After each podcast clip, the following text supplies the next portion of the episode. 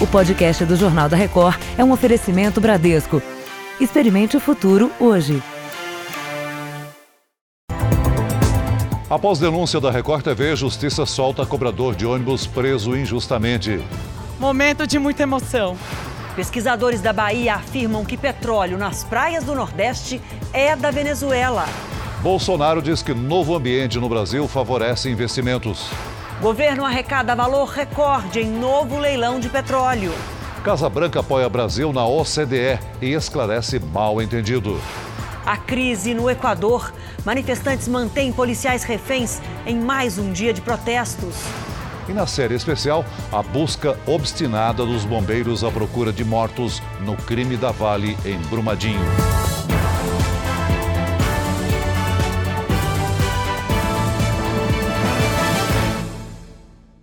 Oferecimento Bradesco. Experimente o futuro hoje.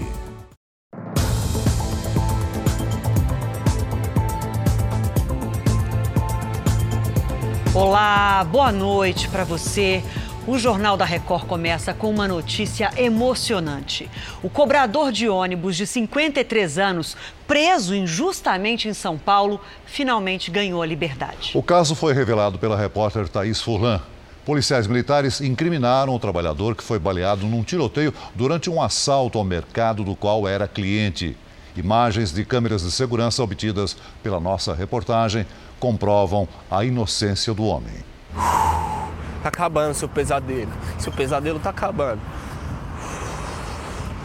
Foram 29 dias e 29 noites de desespero à espera da liberdade. Os filhos do Walter chegaram de manhã bem cedo. Estavam aflitos para rever o pai. Eu tô contando segundos, milésimos, para ver, dar um abraço nele. No início da tarde, o juiz determinou a soltura imediata do cobrador de ônibus. Depois de três horas da decisão judicial, o Walter, olha só, finalmente ganha a liberdade. Mesmo debilitado, ele caminha apressado. A família aguarda aqui ansiosa. Momento de muita emoção.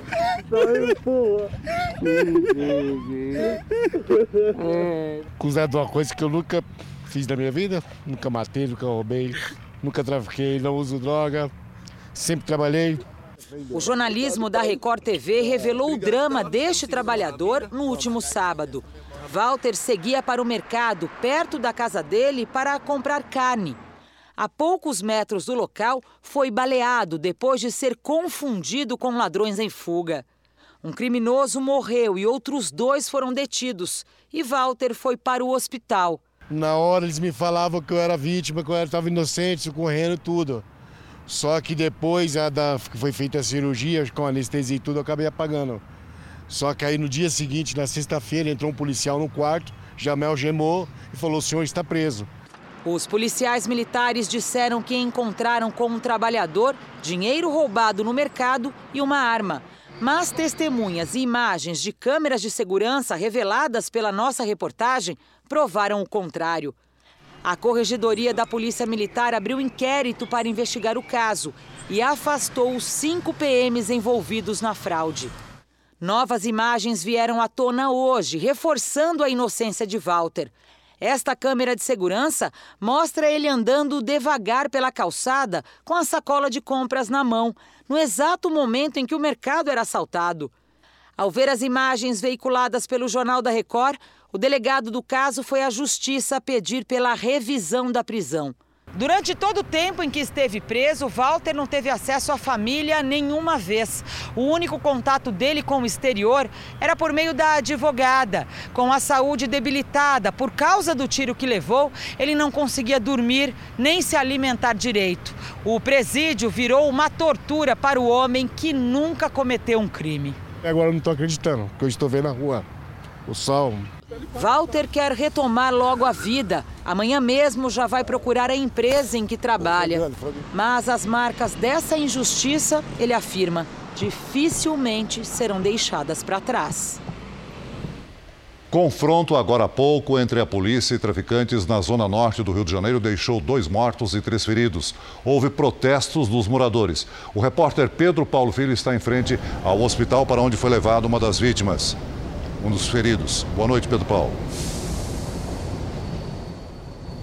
Boa noite, Celso. Boa noite a todos. Esse ferido é uma, um adolescente de 16 anos que foi atingido na perna. Ele está sendo atendido agora no Hospital Salgado Filho, no Meier, e segundo a mãe, passa bem apesar do susto. Um outro filho dela também foi baleado no confronto. Ele tem 17 anos e está sendo atendido no Hospital Getúlio Vargas, na Penha. Segundo a família, os dois estavam com amigos em um salão de belezas quando teriam sido vítimas de balas perdidas.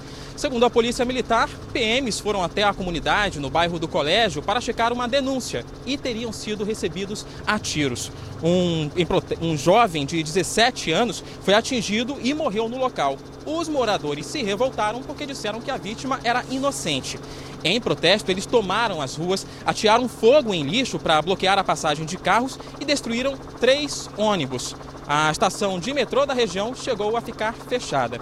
A Polícia Militar informou ainda que um outro homem ferido chegou a dar entrada em um posto médico, mas não resistiu aos ferimentos. Do Rio de Janeiro, Pedro Paulo Filho. Obrigado, Pedro Paulo. A Polícia Rodoviária Federal está fiscalizando as condições das ambulâncias que circulam pelo país. É, e os flagrantes mostram situações preocupantes com motoristas sem habilitação e carros que não deveriam nem ter saído da garagem. A van é parada na BR-070, sudoeste de Goiás. Ela levava 10 pessoas de Torixoréu, em Mato Grosso, para tratamento médico em Aragaças, Goiás. O motorista não tinha a capacitação para transportar passageiros. Além do que, era um veículo que estava com sem o tacógrafo, que é um equipamento importantíssimo para o veículo. Nesses casos, a ambulância é liberada para que leve os doentes, mas o motorista é notificado. As multas vão ser aplicadas. Quando esse caso não dá para ser resolvido ali, a polícia comunica com a prefeitura local e um outro veículo em condições normais vai conduzir esse passageiro, esse paciente até o local onde ele espera chegar. A Polícia Rodoviária Federal estima que só em Goiás existam cerca de 5 mil motoristas dirigindo ambulâncias sem habilitação específica. E muitas vezes as próprias viaturas não têm as mínimas condições de segurança. Essas fotos são de uma ambulância no Maranhão o carro não está sequer emplacado. No Piauí, o motorista precisa usar uma chave de fenda para abrir a porta traseira. A viatura do SAMU tem apenas meia placa. Neste outro flagrante, em vez de pacientes, o transporte é de pneus e peças de carro. Em Goiás, a ambulância transportava uma senhora e uma criança sem cinto de segurança. Isso daqui, ó, não é um cinto de segurança. Isso aqui foi só algo que eles colocaram aqui para fingir que faz segurança. Um veículo que você transporta excesso de pessoas, que você transporta cargas, que está com pneus ruins, o veículo está em mau estado de conservação, conduzido por alguém que não tem competência, coloca em risco a vida dele, dos passageiros que ele transporta e de todos os outros que dirigem de forma correta. Um acordo firmado em Minas Gerais promete reforçar a fiscalização das barragens de minério. Quando houve o desastre de Mariana, há quatro anos, a Agência Nacional de Mineração tinha apenas dois fiscais responsáveis por mais de 300 barragens em todo o estado de Minas Gerais. Este ano, quando aconteceu a tragédia de Brumadinho, eram quatro fiscais.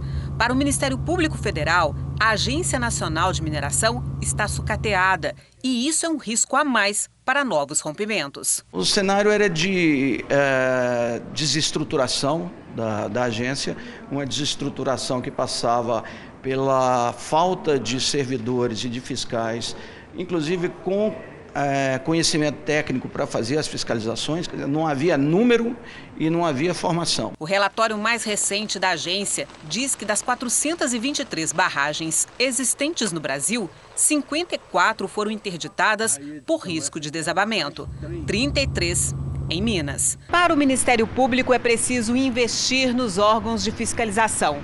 E o primeiro passo foi dado um acordo com a União que prevê investimento de 50 milhões de reais na Agência Nacional de Mineração. No acordo firmado entre o Ministério Público Federal e a União, ficou definido que ao menos 40 novos fiscais deverão ser contratados. Metade em Minas, onde há o maior número de barragens de rejeitos de mineração. Nós não temos uma lei geral de desastres hoje no Brasil. É necessário que as empresas tenham responsabilidade preventiva pelo que fazem. Pesquisadores da Universidade Federal da Bahia afirmaram hoje que o óleo que está poluindo o litoral do Nordeste é venezuelano. E a estatal que controla a extração e a distribuição de petróleo na Venezuela disse que não tem informações sobre acidentes desse tipo na costa brasileira. Manchas de óleo por toda parte. Mais de 2 mil quilômetros da costa brasileira estão assim. A textura disso, minha gente, olha só. Só hoje a Defesa Civil retirou quase 2 mil quilos de petróleo de Arembepe, litoral norte da Bahia. Os técnicos da Defesa Civil disseram que parte do óleo que chegou aqui em Arembepe tem uma consistência diferente porque vem trazendo areia de outras praias mais ao norte.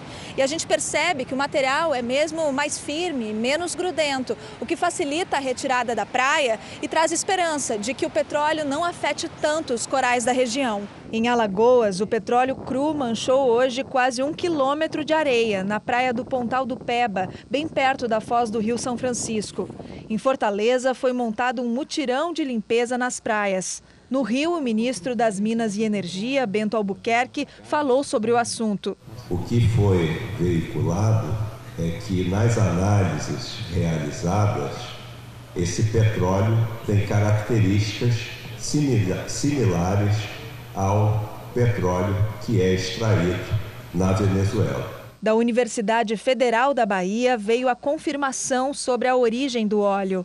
Nossos estudos geoquímicos evidenciam que o óleo é proveniente de uma bacia na Venezuela. Os pesquisadores compararam petróleo recolhido em praias do Nordeste com amostras do petróleo venezuelano.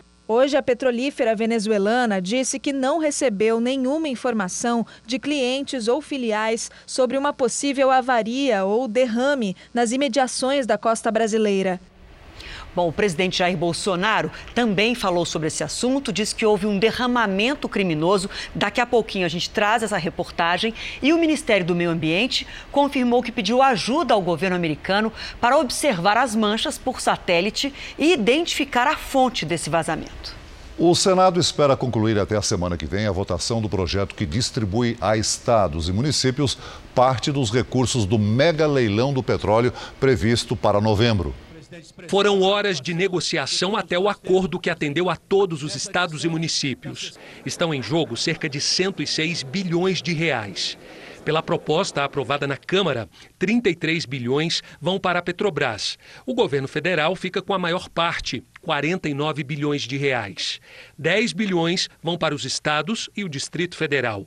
Outros 10 bilhões de reais para os municípios. E 2 bilhões serão divididos entre os estados próximos aos poços de petróleo. No caso do estado, ficou bem definido que a prioridade será garantir recursos para pagar dívidas do Estado com a Previdência. E os municípios poderão aplicar em pagamento de Previdência ou aplicar em investimentos para melhorar a vida do cidadão. A proposta que trata da divisão dos recursos deste volume extra do petróleo que veio da Câmara já chegou ao Senado e seguirá para a Comissão de Assuntos Econômicos. A expectativa é que na próxima terça-feira o projeto seja votado na comissão e no mesmo dia siga para a análise do plenário. A pressa para aprovar esse projeto, há uma, um grande clamor por parte dos governadores de estado, por parte dos prefeitos municipais, enfim, estados e municípios que numa situação de muita penúria financeira esperam esse esse recurso para poder ter uma, um alento nas suas finanças públicas a partir do fim do ano.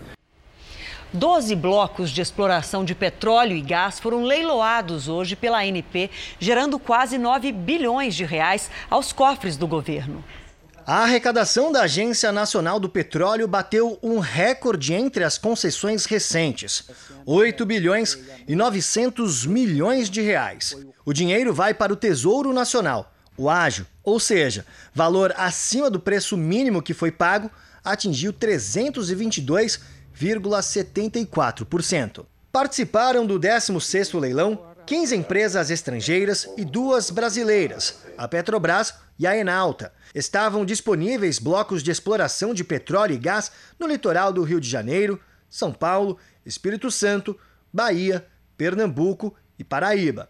Apesar de atingir um recorde de arrecadação, apenas 12 dos 36 blocos foram leiloados. Na Bacia de Santos, por exemplo, nove não tiveram compradores. Além disso, nenhum bloco das bacias do litoral nordestino foi arrematado. Com o valor desse leilão, o governo já arrecadou quase 36 bilhões de reais.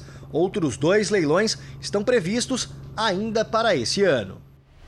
Mais de 60 mil pessoas abandonaram as casas na Síria depois que a Turquia iniciou os ataques na região. O número de mortos pode chegar a 170. Pelo segundo dia, a Turquia realizou ataques aéreos no norte da Síria, região controlada pela milícia curda. Tropas turcas também avançam por terra para criar o que eles chamam de zona segura, um território para abrigar refugiados. Donald Trump, aliado dos curdos, ameaçou mais uma vez a Turquia. Para ele, há três saídas: vencer militarmente os turcos, aplicar fortes sanções econômicas ou mediar um acordo entre os dois lados. O presidente da Turquia, Recep Erdogan, prometeu enviar mais de 3 milhões e meio de refugiados para a Europa em resposta às críticas do Ocidente. No oitavo dia de manifestações contra o governo do Equador, grupos indígenas fizeram oito policiais reféns. Eles pedem o fim do que chamam de repressão violenta. Os agentes foram capturados por desrespeitarem a zona de paz instituída pelo governo e os manifestantes. Para libertá-los, os grupos pedem o fim da violência. Ontem, um líder indígena que participava dos protestos foi ferido na cabeça e não resistiu. Além dele, quatro pessoas morreram desde o início das manifestações. Os grupos de maioria indígena são contra ajustes econômicos, como o fim do subsídio ao combustível, que provocou aumento de mais de 100% nos preços. Quer entender mais sobre a crise no Equador? Então acesse o r7.com. Um forte tufão se aproxima do Japão e pode causar tempestades e destruição. Por isso, vamos ao vivo até Tóquio, um dos lugares na zona de risco, onde está a repórter Cíntia Godoy. Já é manhã de sexta-feira, então bom dia para você, Cíntia. Qual a situação nesse momento? Oi, Adriana, boa noite para vocês. Bom, nesse momento o tempo está nublado e venta um pouco, mas a previsão é que a partir dessa tarde de sexta-feira, aqui no Japão, a chuva chegue com força à medida que o tufão vai se aproximando. Para se ter uma ideia, o tufão Hagibis tem mais de 1.400 quilômetros de diâmetro, é muito extenso. A tempestade deve atingir o território japonês neste sábado, com ventos de até 200 quilômetros por hora. Na região metropolitana de Tóquio, moradores protegem os telhados das casas. Todos os voos domésticos previstos para o fim de semana foram cancelados. A esperança agora é que a tempestade perca força antes de tocar o solo. Caso contrário, as consequências podem ser devastadoras. Celso. Obrigada. Veja a seguir: os gols do empate de Corinthians e Atlético Paranaense no Brasileirão. E ainda hoje, na nossa série especial, a maior operação de resgate do Brasil. Os bombeiros em Brumadinho só vão encerrar as buscas quando o último corpo desaparecido for encontrado.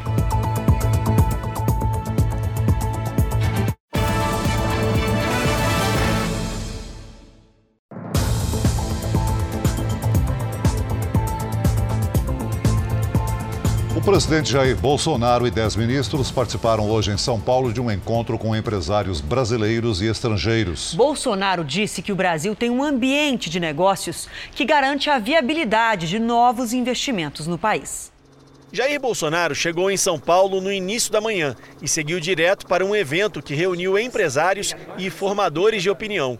Um fórum organizado para criar oportunidades de investimentos em setores estratégicos para a economia brasileira, como agronegócios, energia e infraestrutura. O presidente quebrou o protocolo e fez um discurso de improviso. Eu tenho aqui um discurso de 29 páginas, confesso que vou abandoná-lo e não vou cansá-los. Durante o discurso, que durou 15 minutos, Jair Bolsonaro elogiou ministros e voltou a falar sobre as manchas de óleo que atingem o Nordeste brasileiro. O presidente ainda destacou os esforços do governo para tentar solucionar o problema. Obviamente, não temos bola de cristal para descobrirmos rapidamente quem foram os responsáveis por esse ato criminoso, mas as providências sempre tomamos. Bolsonaro esteve no evento acompanhado de 10 ministros, entre eles Onix Lorenzoni, da Casa Civil, Ernesto Araújo, das Relações Exteriores e Paulo Guedes, da Economia, que deixou claro que tipo de país o Brasil quer como parceiro. Vamos nos aproximar uh, de países que são referência, de países que estão dando certo, de países que conseguem transformar as riquezas naturais em enriquecimento da própria população e do próprio povo. Bolsonaro voltou a dizer que confia no trabalho do ministro da Economia e destacou as bases que dão garantia aos investidores estrangeiros.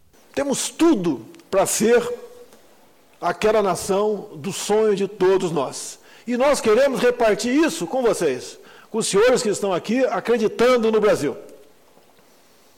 Nós respeitamos contratos, a confiança, a responsabilidade, a retaguarda jurídica a garantia está acima de tudo para nós. E dessa forma é que nós queremos cativá-los. O presidente participou ainda de reuniões com empresários alemães, árabes, espanhóis e italianos. À tarde, se reuniu com a direção de um jornal na capital paulista. A abertura de capital de grandes empresas deve ajudar a economia a retomar o crescimento. Hoje, mais uma companhia colocou suas ações à venda.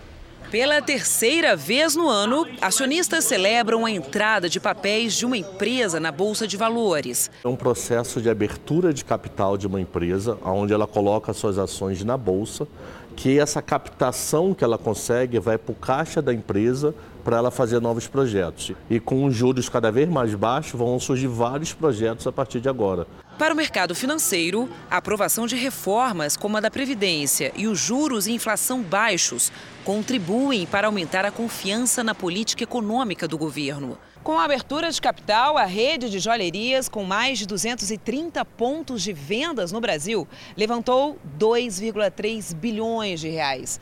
O valor da companhia deve passar os 6 bilhões. Para os investidores é ganhar com o projeto, porque você virou sócio, vai ter rendimento, vai ter lucro da operação, e para a população em geral com emprego. Foi o caminho desta rede de material esportivo. De acordo com o diretor financeiro, foram investidos mais de 700 milhões de reais após a abertura de capital. A gente abriu nesse momento até agora ah, quatro novas lojas. Eh, cada loja ah, emprega 20 pessoas, então a gente está falando de 80 empregos gerados. Esse ritmo, claro, vai aumentar. A gente reformou nove lojas.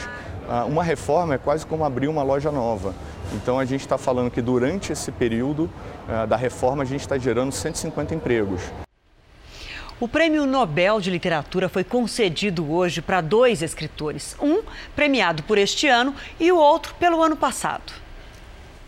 O austríaco Peter Hendrick foi o vencedor de 2019. Segundo a academia, ele é um dos escritores mais influentes da Europa.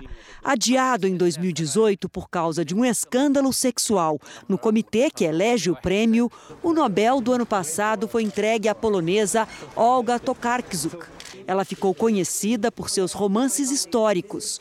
Cada um vai receber o equivalente a 3 milhões de reais. Futebol. No encerramento da 24ª rodada, Havaí e Vasco empataram em 0 a 0. O Corinthians, em casa, também empatou com o Atlético Paranaense. No primeiro tempo, cobrança de escanteio da direita, o zagueiro Gil subiu livre de marcação e de cabeça fez Corinthians 1 a 0. O Atlético Paranaense chegou ao empate com Léo Cittadini, que dominou e bateu para vencer o goleiro Cássio, 1 a 1. O time paranaense virou o jogo com Eric, que foi mais rápido que o zagueiro Manuel, 2 a 1. Bola na área que sobrou para o atacante argentino Bozelli definir o jogo. Corinthians 2, Atlético Paranaense também 2. A companhia de balé Dance Theatre of Harlem está comemorando 50 anos com apresentações aqui no Brasil. Ela foi criada por Arthur Mitchell, primeiro negro a se tornar o bailarino principal do New York City Ballet. Hoje, integrantes da companhia foram dançar numa das principais avenidas de São Paulo. Quem circulou pela Avenida Paulista de manhã se surpreendeu. Fiquei curioso saber o que estava acontecendo aqui. Tá bem legal, tá bem animado aqui. No vão livre do MASP, o Museu de Arte de São Paulo, dançarinos profissionais e muita música. Um convite para os pedestres também virarem dançarinos. Uma aula de street dance, a dança de rua, com passos de balé clássico e muito gingado. O local da apresentação não foi escolhido à toa. Com dois brasileiros no elenco, essa companhia de balé americana, acostumada a levar a dança para as ruas de Nova York, mudou a rotina de uma das mais movimentadas avenidas de São Paulo. São Paulo, né? É normal acontecer isso no meio da rua, adoro. A carioca Ingrid entrou para o grupo de bailarinos da Dance Theatre of Harlem há 12 anos e hoje é uma das principais ao lado de outro brasileiro, o Dylan. Eu morava perto da comunidade da Vila Olímpica da Mangueira e o balé, na verdade, surgiu como uma outra atividade. Nunca tive o sonho de ser bailarina, mas eu ainda falo que a dança me achou. Morando nos Estados Unidos, ah, se você coloca música na rua, todo mundo começa a dançar. Para ver isso aqui no Brasil, todo mundo no mesmo gingado, é muito bom. É muito bom estar de volta e fazer tudo isso. Quem se arriscou nesse palco improvisado não se arrependeu. Animou, né? Vocês gostaram? Animou, não. Foi legal, foi legal. Né? Trouxeram alegria. Veja a seguir: preso no Rio de Janeiro, empresário suspeito de chefiar quadrilha de estelionatários que deu golpe de 50 milhões de reais. Na nossa série especial, há nove meses, os bombeiros em Brumadinho fazem buscas à procura dos desaparecidos do crime da Vale.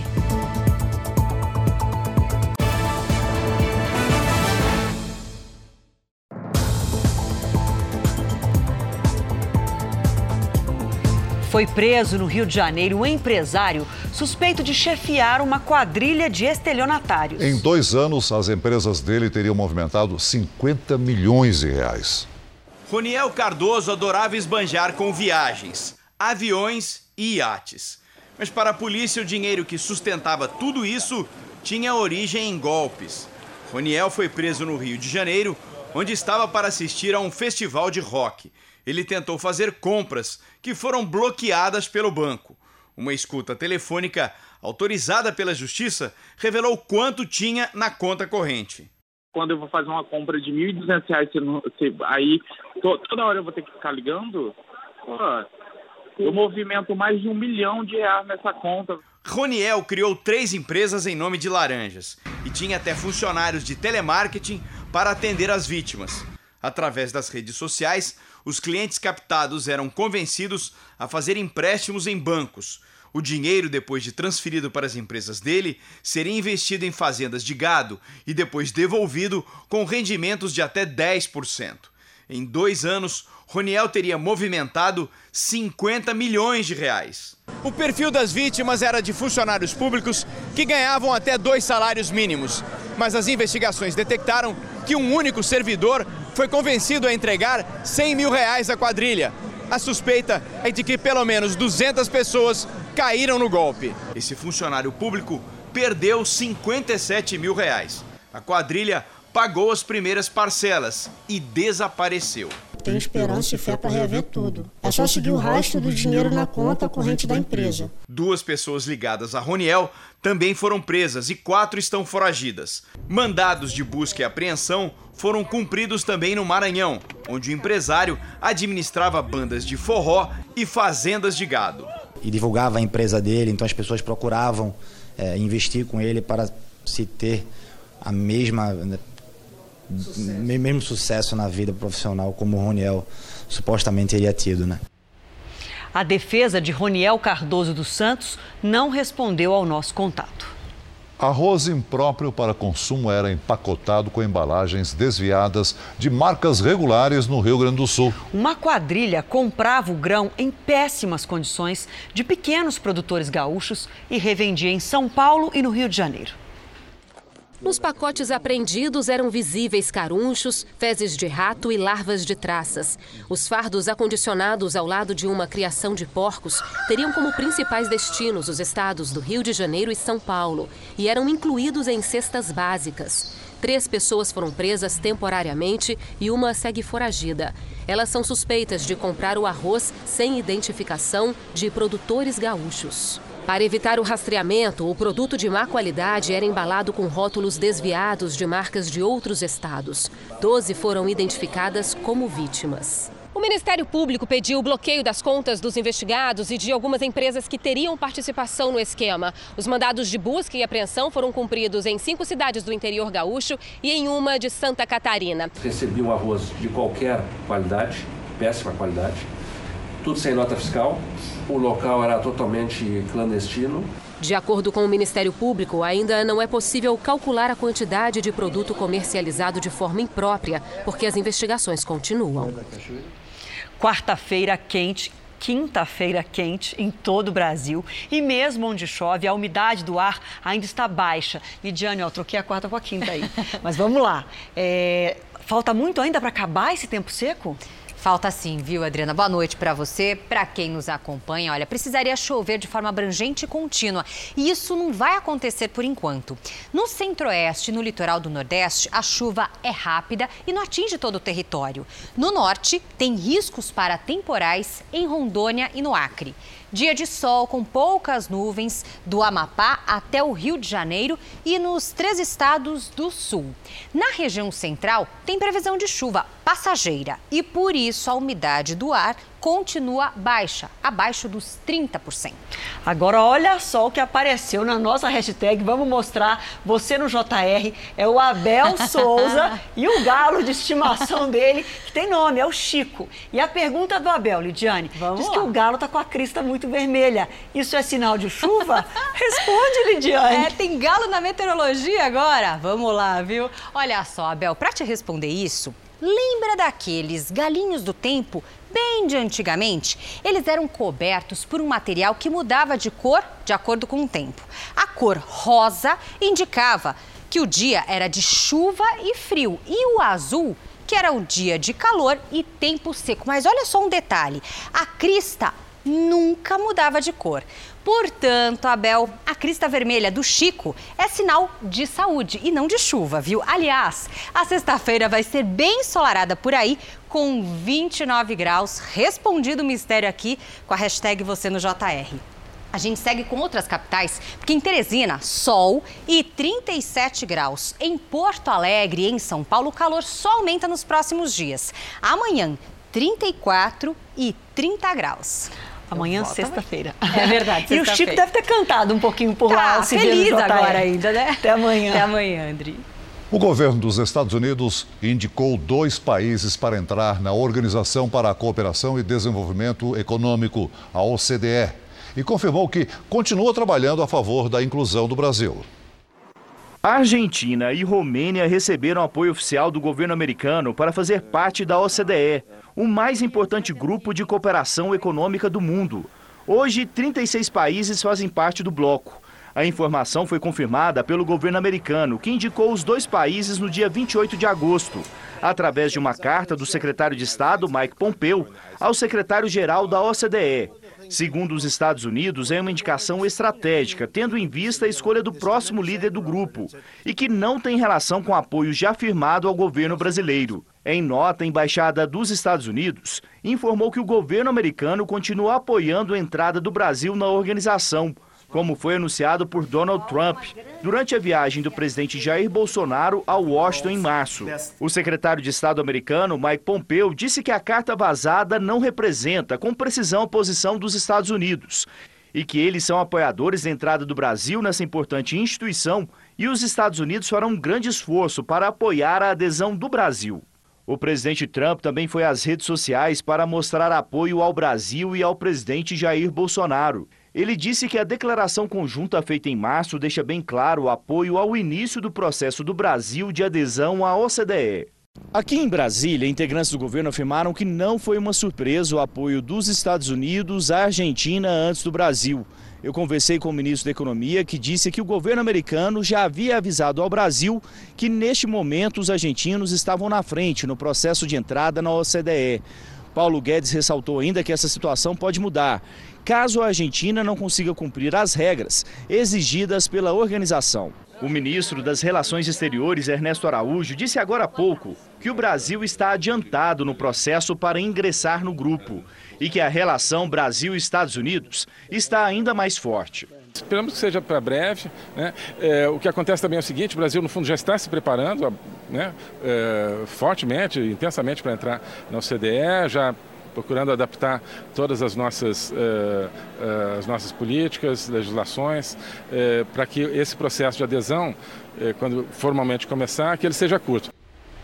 O governo vai dobrar o limite para compras nos free shops de 500 para 1.000 dólares. A mudança não afeta o limite atual de 500 dólares que os brasileiros podem gastar no exterior. Nos free shops de fronteira terrestre, o limite vai passar de 300 para 500 dólares, mas ainda não há confirmação de quando a medida entra em vigor. Um dos mais famosos e visitados museus do mundo, o MoMA, em Nova York, vai reabrir as portas nesse mês. Ele estava fechado para uma reforma. A correspondente Heloísa Vilela conferiu o novo espaço que inclui obras de artistas brasileiros. Um convite para se perder em cores e formas, imagens e objetos, com muito espaço para cada obra se mostrar sem pressa resultado do projeto arquitetônico para a nova ala do Museu de Arte Moderna de Nova York. Na animação, uma ideia do que aconteceu por fora e por dentro do MoMA. Com essa obra, o museu ganhou aqui, no coração de Manhattan, mais de 3.700 metros quadrados de novas galerias, para mostrar um número ainda maior de obras de arte. O MoMA passou quatro meses fechado e investiu mais de 1 bilhão e 600 milhões de reais nessa transformação. Nesse reencontro, o museu oferece um presente ao público. A partir de agora, em todo esse primeiro andar, basta entrar, ninguém vai precisar pagar ingresso. Então, de graça, todo mundo vai poder conhecer as últimas novidades do mundo da arte moderna. Trabalhos dos brasileiros Lígia Clark e Elliot Sica também ganharam mais visibilidade. Nas galerias, a evolução cronológica da arte moderna e o diálogo entre gerações. A tela dos anos 60 com as tensões raciais americanas, lado a lado com as criações do começo do século passado. Matisse ganhou uma sala inteira e Floresta Tropical inaugura o Espaço Estúdio, um rodízio de novas experiências.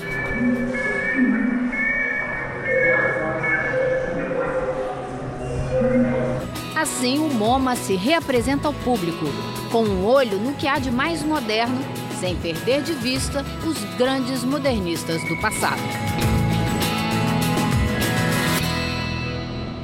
E agora há pouco, o Flamengo venceu mais uma e abriu oito pontos de vantagem para o vice-líder Santos. Vitinho cobrou o escanteio na primeira trave e William Arão apareceu para desviar de cabeça e fazer Flamengo 1 a 0. No segundo tempo, o Atlético chegou ao empate com Natan. Vitinho, depois da bela jogada individual, mandou no canto do goleiro Wilson. Flamengo 2 a 1. Reiner aproveitou a falha dos zagueiros do Atlético e garantiu o terceiro gol e a vitória do Flamengo por 3 a 1. A maior operação de resgate já vista no país. Na nossa série especial, o trabalho incansável dos bombeiros na busca pelos desaparecidos em Brumadinho. Desde o rompimento da barragem em 25 de janeiro, eles não param. Mesmo exaustos, prometeram às famílias continuar procurando até o último corpo ser encontrado. Grupamento, sentiu? Apresentar. Oh.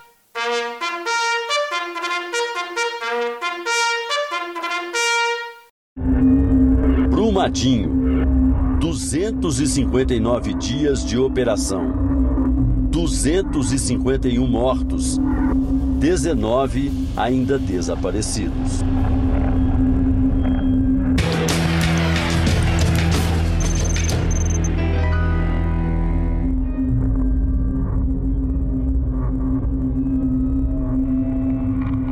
Lama se espalhou por uma área de cerca de 10 milhões de metros quadrados. Equivale a mais ou menos 5 mil piscinas olímpicas. Quanto mais o tempo passa, menor a probabilidade de encontrar um desaparecido. A missão de resgate é definida pelos homens que trabalham aqui do outro lado desta porta. Para gente, o mais importante é identificar as vítimas. O trabalho é muito pesado ali embaixo, é muito maçante, entendeu?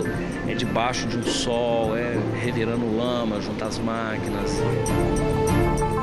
As buscas se concentram nas áreas onde há informações sobre evidências de corpos.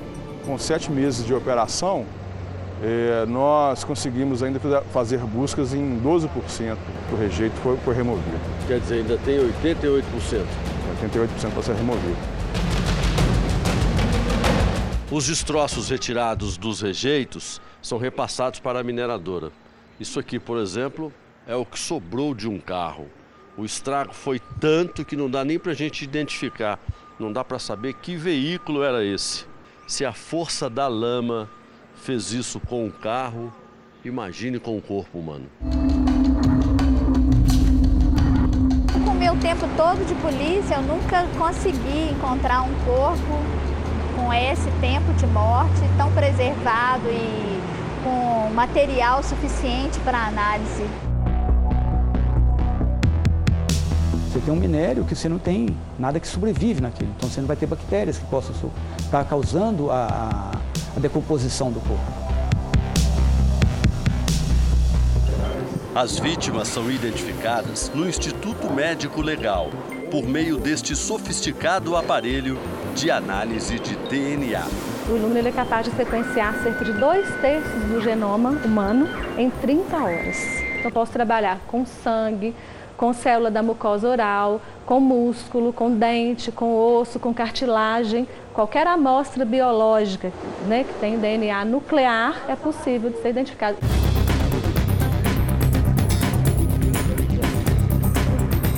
Muitos corpos foram encontrados na área devastada por causa do olfato apurado do animal. O militar aponta e o cão obedece. Ele vai farejar exatamente aonde o bombeiro quer.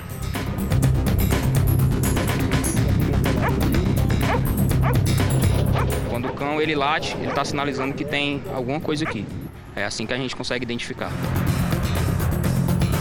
Uma das estratégias no trabalho com os animais são os cones de odor.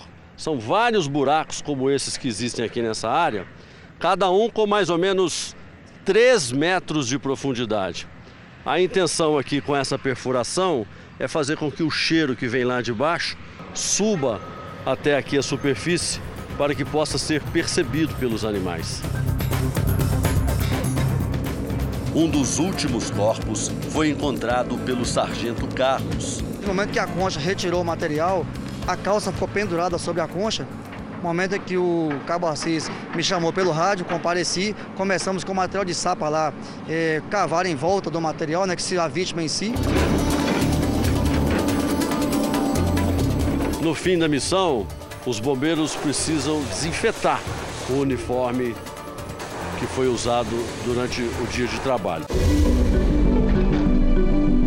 Quando o dia termina, não dá para saber se o desgaste maior foi o físico ou emocional.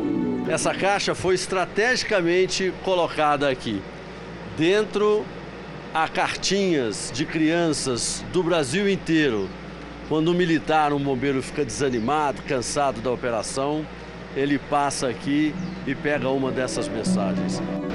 Queridos bombeiros, quero agradecer a vocês por fazerem o trabalho de resgate dos corpos. Vocês estão fazendo um trabalho brilhante. Para os bombeiros, não há satisfação maior do que dar uma resposta às famílias. É a nossa motivação, ficar aqui até achar o último, até consolar a última vítima, a última família. Do dia 25 de janeiro, eu nunca, eu nunca senti o luto. Eu não, eu não vivi o luto. Eu vivi só uma dor. Eliana é irmã de João Paulo, uma das vítimas do crime da Vale. Quando o corpo foi encontrado, a família finalmente pôde colocar um ponto final na procura angustiante. Tive o prazer de abraçar uma madeira, mas para mim era ele, naquele momento era ele. O Jornal da Record termina aqui. Você pode assistir a edição de hoje na íntegra no Play Plus. E à meia-noite e meia tem mais Jornal da Record com Sérgio Aguiar. Fique agora com a Fazenda ao vivo com o Marcos Mion. A gente volta a se encontrar amanhã aqui no JR. Até lá. Boa noite e até amanhã.